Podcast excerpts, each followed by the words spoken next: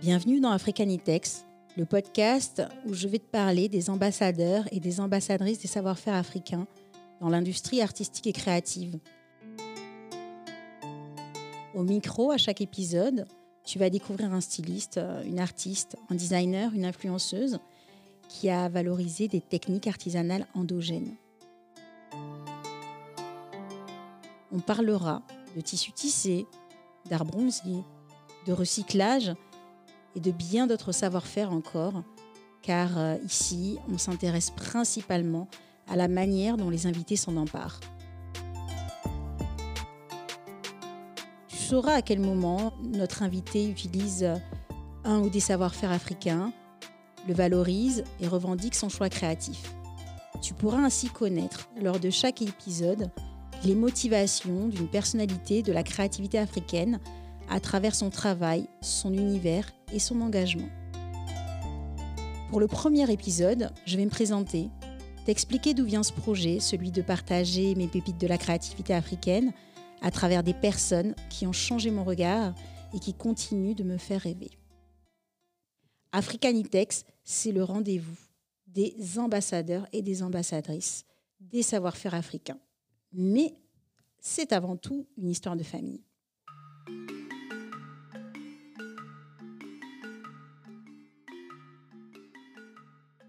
Je m'en souviens, c'était au début des années 90. J'avais à peine 10 ans et mes parents subissaient une reconversion professionnelle.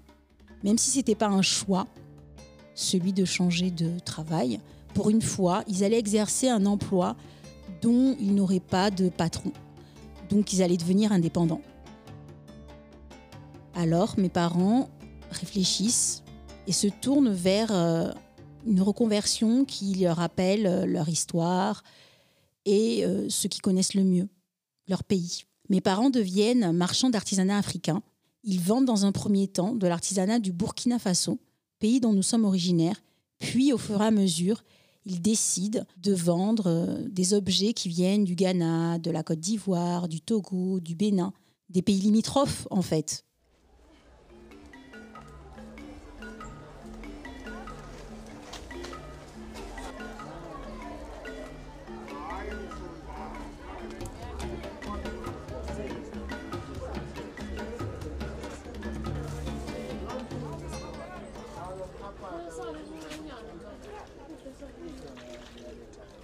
Et donc, euh, nous, euh, mes sœurs et moi, on les suit dans cette aventure et nos parents nous y accompagnent en fait. Ils font les marchés, ils vont avoir un magasin, ils partent dans des festivals et ils nous apprennent les noms des marchandises qu'ils vendent. Au début, euh, je trouve ça un peu compliqué.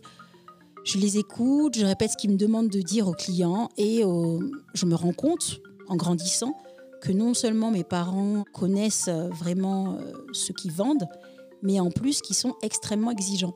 Ce qu'on appelle l'artisanat d'aéroport ne les concerne pas puisque eux vont directement sur place. Parfois, ils vont dans des biennales, dans des foires en Afrique et ils rencontrent des artisans qui produisent euh, leurs commandes. Bizarrement, mes parents ne vendent pas d'artisanat que l'on retrouve facilement. Ils vendent un artisanat qui est assez rare. Et c'est ce qui les caractérise d'ailleurs puisque même parfois des collectionneurs vont euh, aller les voir pour euh, avoir un masque spécifique ou euh, certaines sculptures.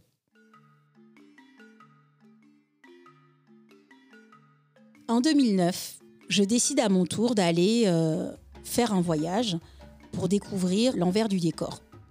Je pars dans un premier temps au Mali, dans le pays d'Ogon, c'était important pour moi, j'étais fascinée par le pays d'Ogon. Les livres, la cosmogonie, plein de choses sur le pays d'Ogon me donnaient vraiment envie d'y aller. Je pars dans un premier temps dans le pays d'Ogon et je suis accueillie par un fournisseur de ma mère. Mon hôte, qui est un enseignant, est une personne qui est très attentive à mes préoccupations et du coup, dans nos discussions, il arrive un moment où je lui dis que je désire vraiment connaître euh, le processus de fabrication du bogolan. Il décide, par surprise, de m'accompagner voir un teinturier qui fait du bogolan. Et là, je découvre comment on fabrique le bogolan. Je ne vois pas comment on tisse les bandelettes de coton. En revanche, je vois comment, à partir de la boue, on fait les motifs, on réalise les motifs. Je suis accueillie pas très loin de Mopti. Et pendant ce séjour, je pars dans d'autres villes maliennes, à Djenné, euh, Mopti et aussi à Bandiagara et d'autres villages. La chose qui m'émerveille pendant tout ce voyage, c'est non seulement l'architecture en terre, c'est un coup de cœur, et l'artisanat. Je continue mon périple et j'arrive au Burkina Faso. Je rejoins ma mère et euh, à son tour, elle me montre euh, les artisans avec qui elle, a des rapports commerciaux, qui produisent sa marchandise, des bijoutiers Touareg, aux maîtres du batik, aux bronziers également, à la cire perdue. Je vois plein d'artisans dont le minutieux travail et la créativité m'émerveillent. Ah, Touré. Ah, Lors d'un récent voyage, je retourne en Afrique de l'Ouest et cette fois-ci, je décide de faire la route du coton entre la Côte d'Ivoire et le Ghana.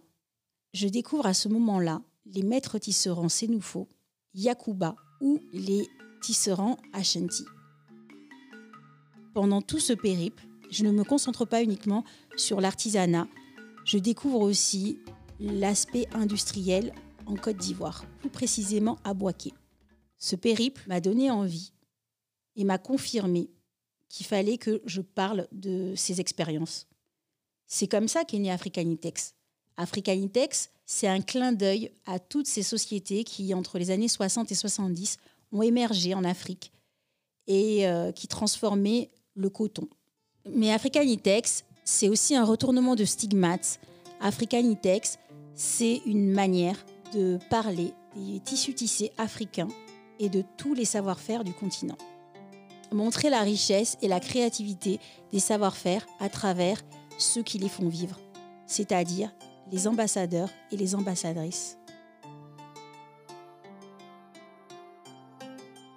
J'espère que ce premier contact vous a plu et que vous deviendrez à votre tour des ambassadeurs et des ambassadrices en parlant d'Africanitex autour de vous, en likant les comptes Instagram, Twitter et la page Facebook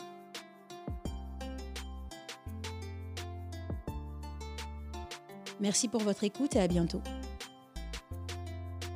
Je remercie les personnages qui m'accompagnent, Moussa Kouaita, le musicien qui a composé la bande sonore du teaser, le studio Majorel et Alice Krief pour l'habillage sonore.